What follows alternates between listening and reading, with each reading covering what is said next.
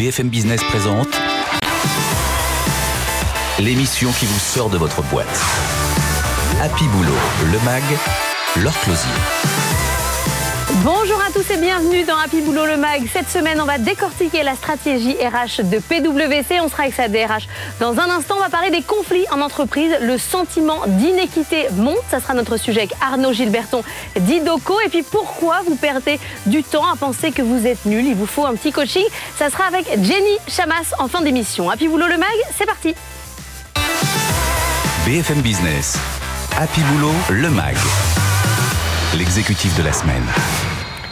Et notre exécutive cette semaine, c'est Valérie Vézinet. Bonjour, DRH de PwC France et Maghreb. 6000 euh, collaborateurs en France et au Maghreb, évidemment, du conseil, de l'audit, de l'expertise juridique. Dans quel état d'esprit euh, on est chez vous avec cette cinquième vague et ce retour à nouveau au télétravail?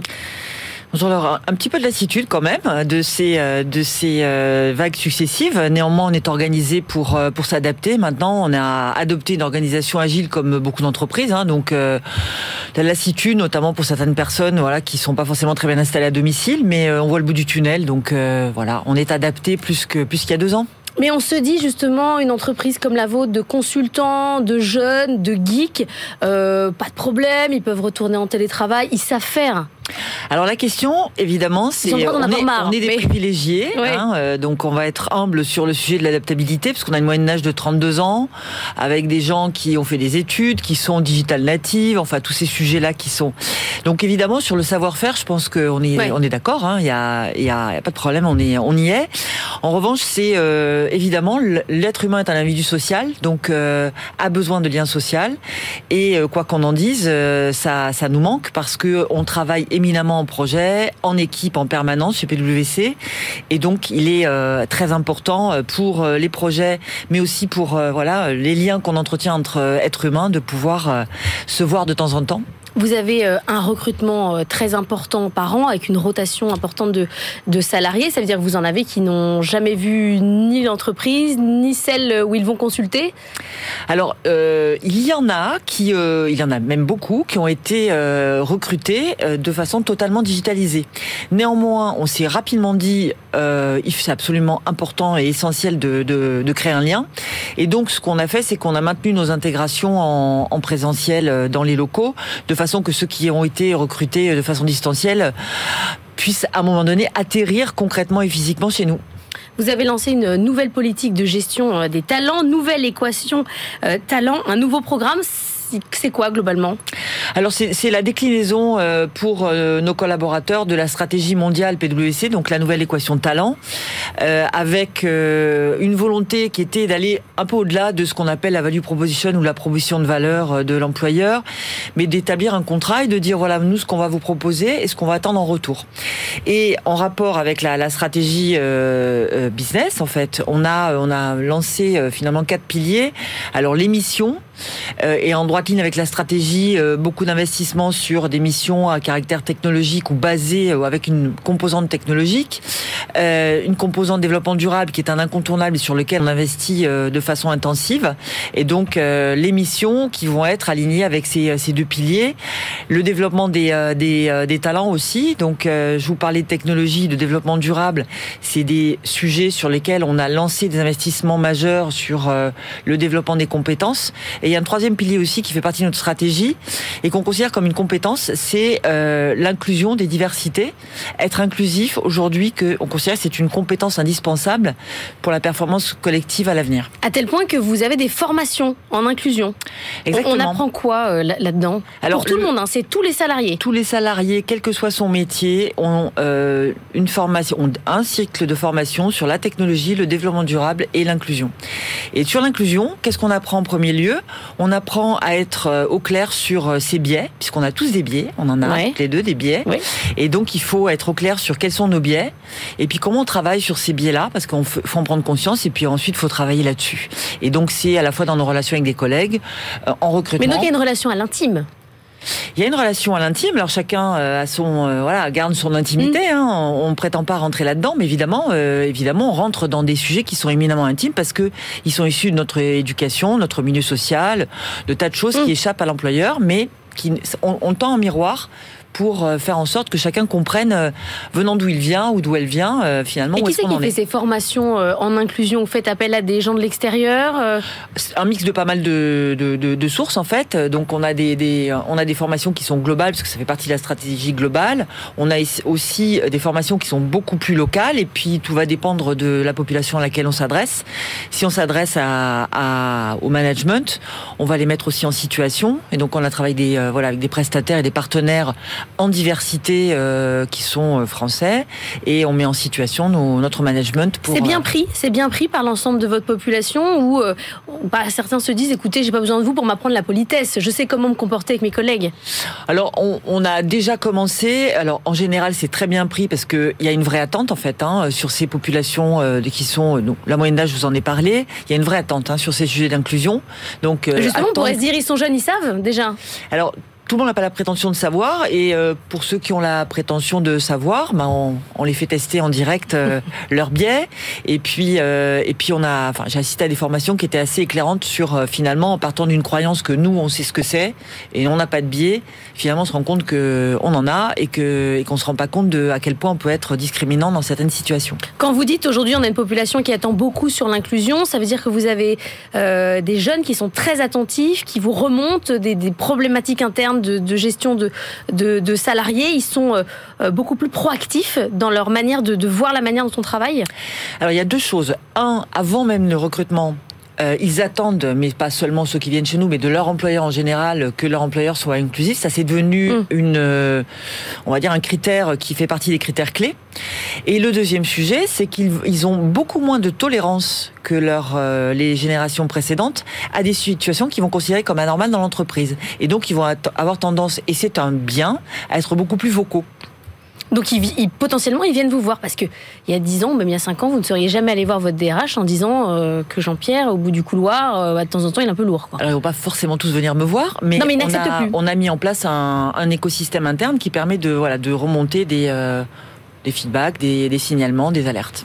La formation euh, 100% pour tous les salariés, c'est un peu votre, marque euh, de fabrique. Tout le monde est formé au même, euh, niveau. C'est quoi la formation de demain une fois que vous aurez fait euh, tout l'inclusion, tout le développement durable, toute la techno? Qu'est-ce qu'il faudra faire?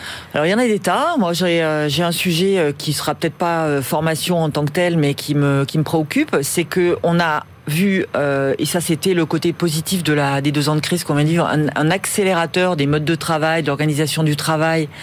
On n'aurait jamais atteint ça en deux ans, on l'aurait fait en 10-15 ans.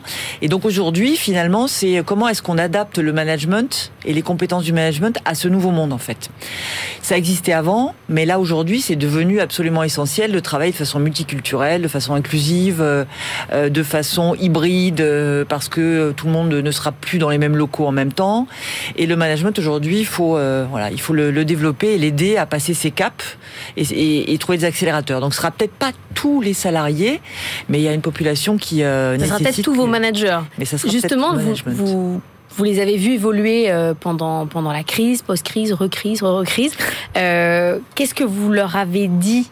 Euh, il faut prendre soin des salariés, certes, euh, mais qu'est-ce qu'il faut faire? Les appeler au quotidien, euh, créer des petits événements Vous leur avez dit? Comment les gérer humainement? Alors, on leur a dit plusieurs choses. Effectivement, au départ, on leur a dit soyez beaucoup plus proches, soyez beaucoup plus attentifs au- à ce qu'on appelle les signaux faibles, parce qu'à travers un écran, euh, forcément, euh, on voit pas tout ce qui se passe. Et là, on leur dit autre chose.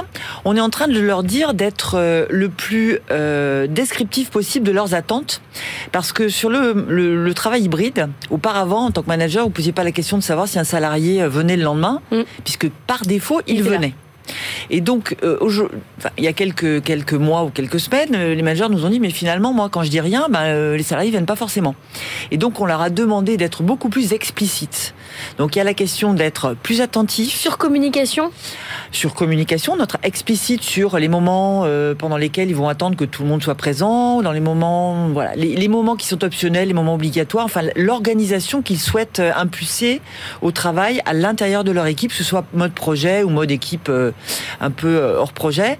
Et cette, ce côté explicite, c'est vraiment un sujet euh, d'apprentissage parce que évidemment, euh, il y a deux ans, on s'attendait à ce que tout le monde vienne au bureau et aujourd'hui, on peut plus s'attendre à ça.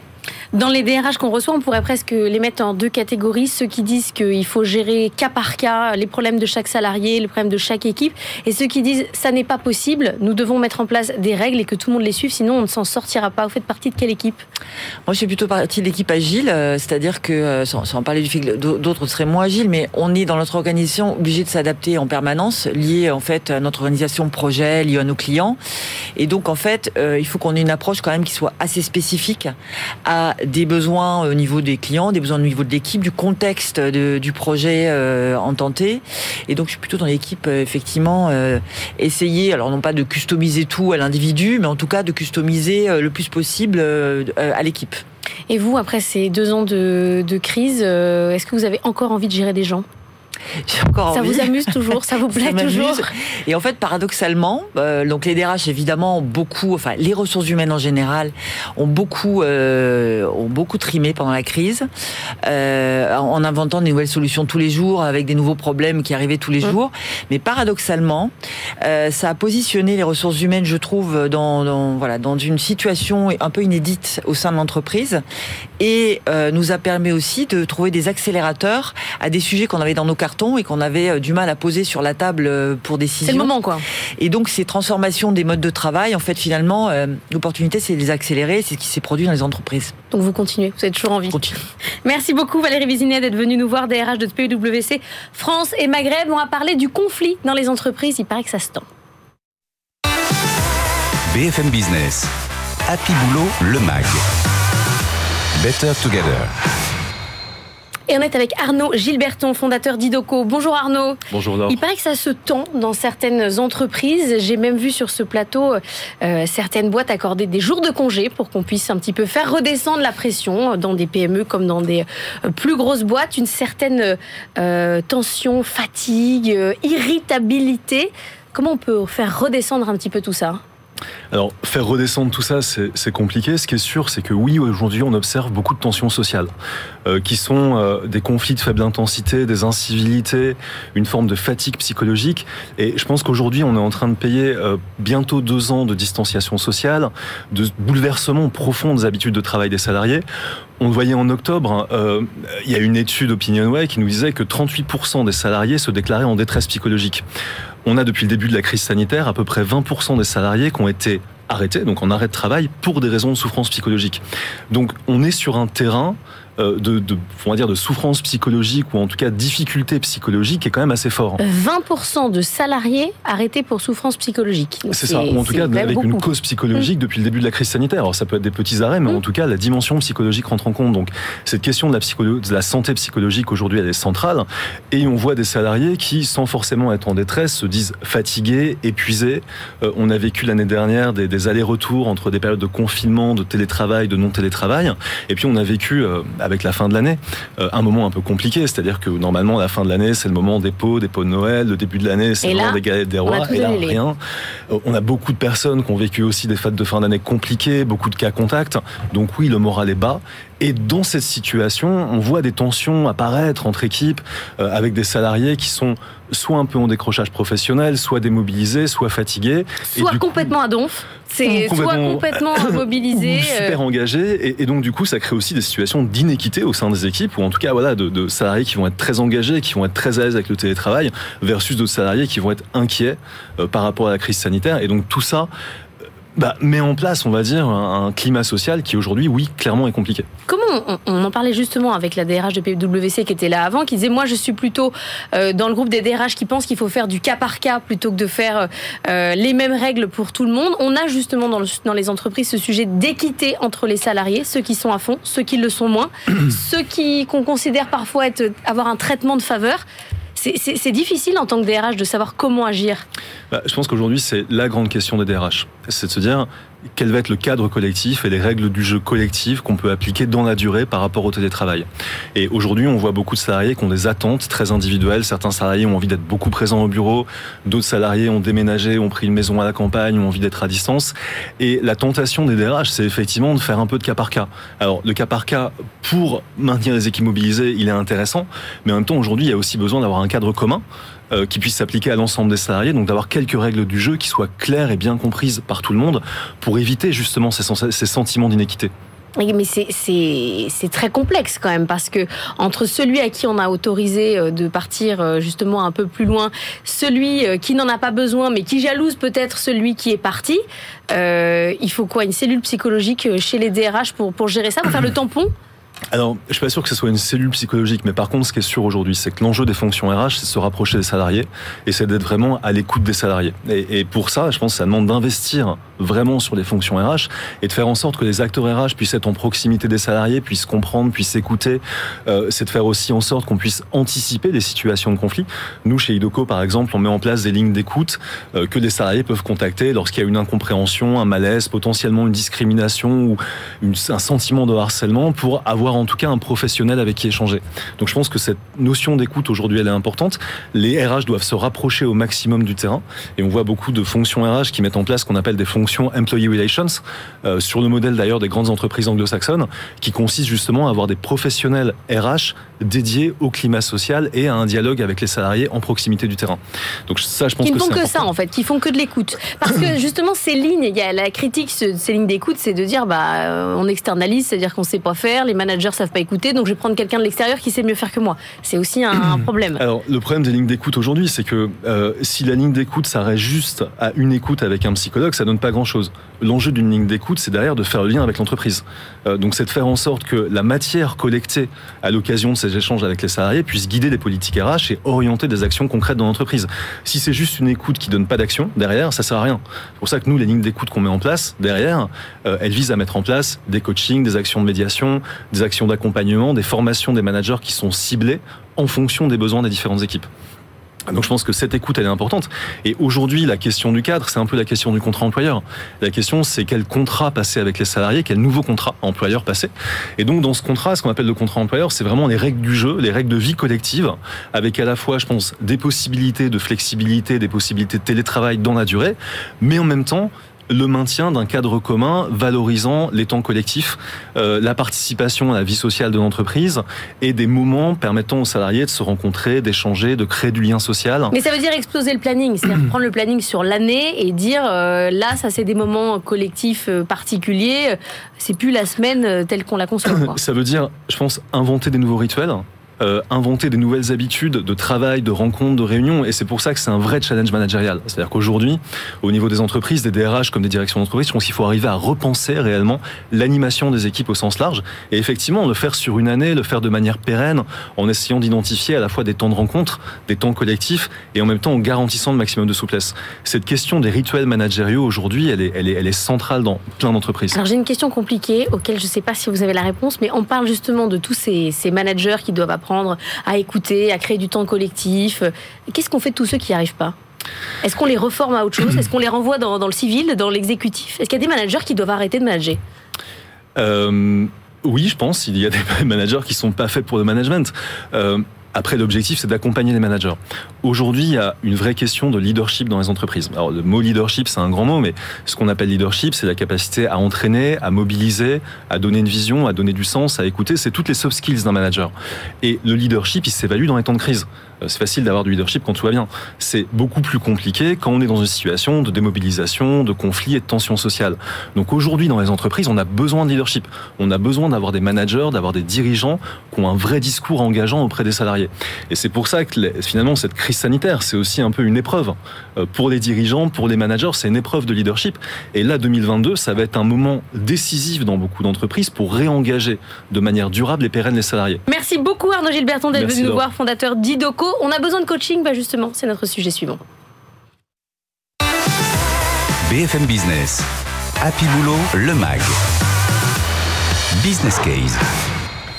Et on va parler ensemble du sentiment d'illégitimité. On est avec Jenny Chamas. Bonjour, vous êtes coach spécialisé notamment dans les femmes dirigeantes. Vous avez écrit euh, un livre ambitieuse et épanouie, ce qui est euh, pas simple. Vous savez nous dire comment Tout un programme. Comment on fait Est-ce que les femmes ont encore aujourd'hui, en 2022, alors qu'on a euh, plein de femmes dirigeantes, peut-être vous allez me dire certainement pas assez, mais on en a. On a quand même pas mal euh, de modèles. On a même plein de femmes euh, candidates à la présidentielle. On a encore besoin d'expliquer aux femmes qu'elles ont le droit de diriger, qu'elles ont le droit de prendre le pouvoir, qu'elles ont le droit de demander des augmentations.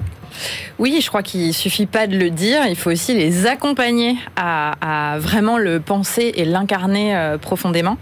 Euh, et puis, ben, en fait, euh, la preuve en est que très récemment, c'était en octobre 2021, l'IFOP et Michael Page ont fait ensemble une étude sur les cadres dirigeants et ont montré que le premier frein euh, des femmes à l'accession de ces postes de cadres dirigeants, c'est le sentiment d'illégitimité.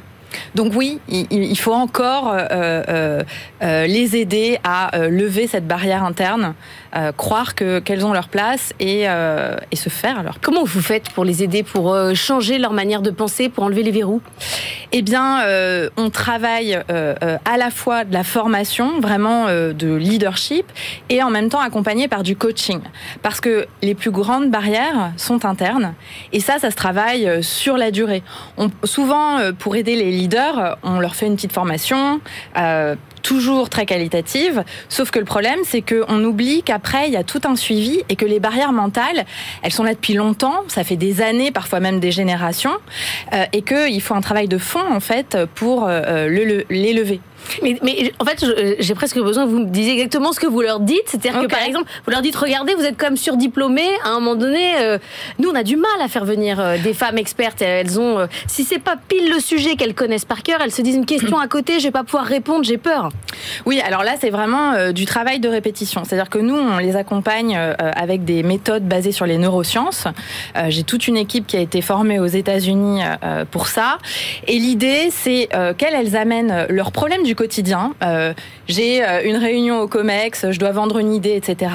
Et qu'en fait, on travaille sur ces éléments du quotidien en allant voir euh, bah, qu'est-ce qui bloque pourquoi ça bloque, quelles sont les pensées, les émotions qui vont les empêcher en fait d'aller vendre leurs idées, d'aller porter leurs projets. Et bah, étape par étape, situation par situation, elles s'habituent à le dénouer.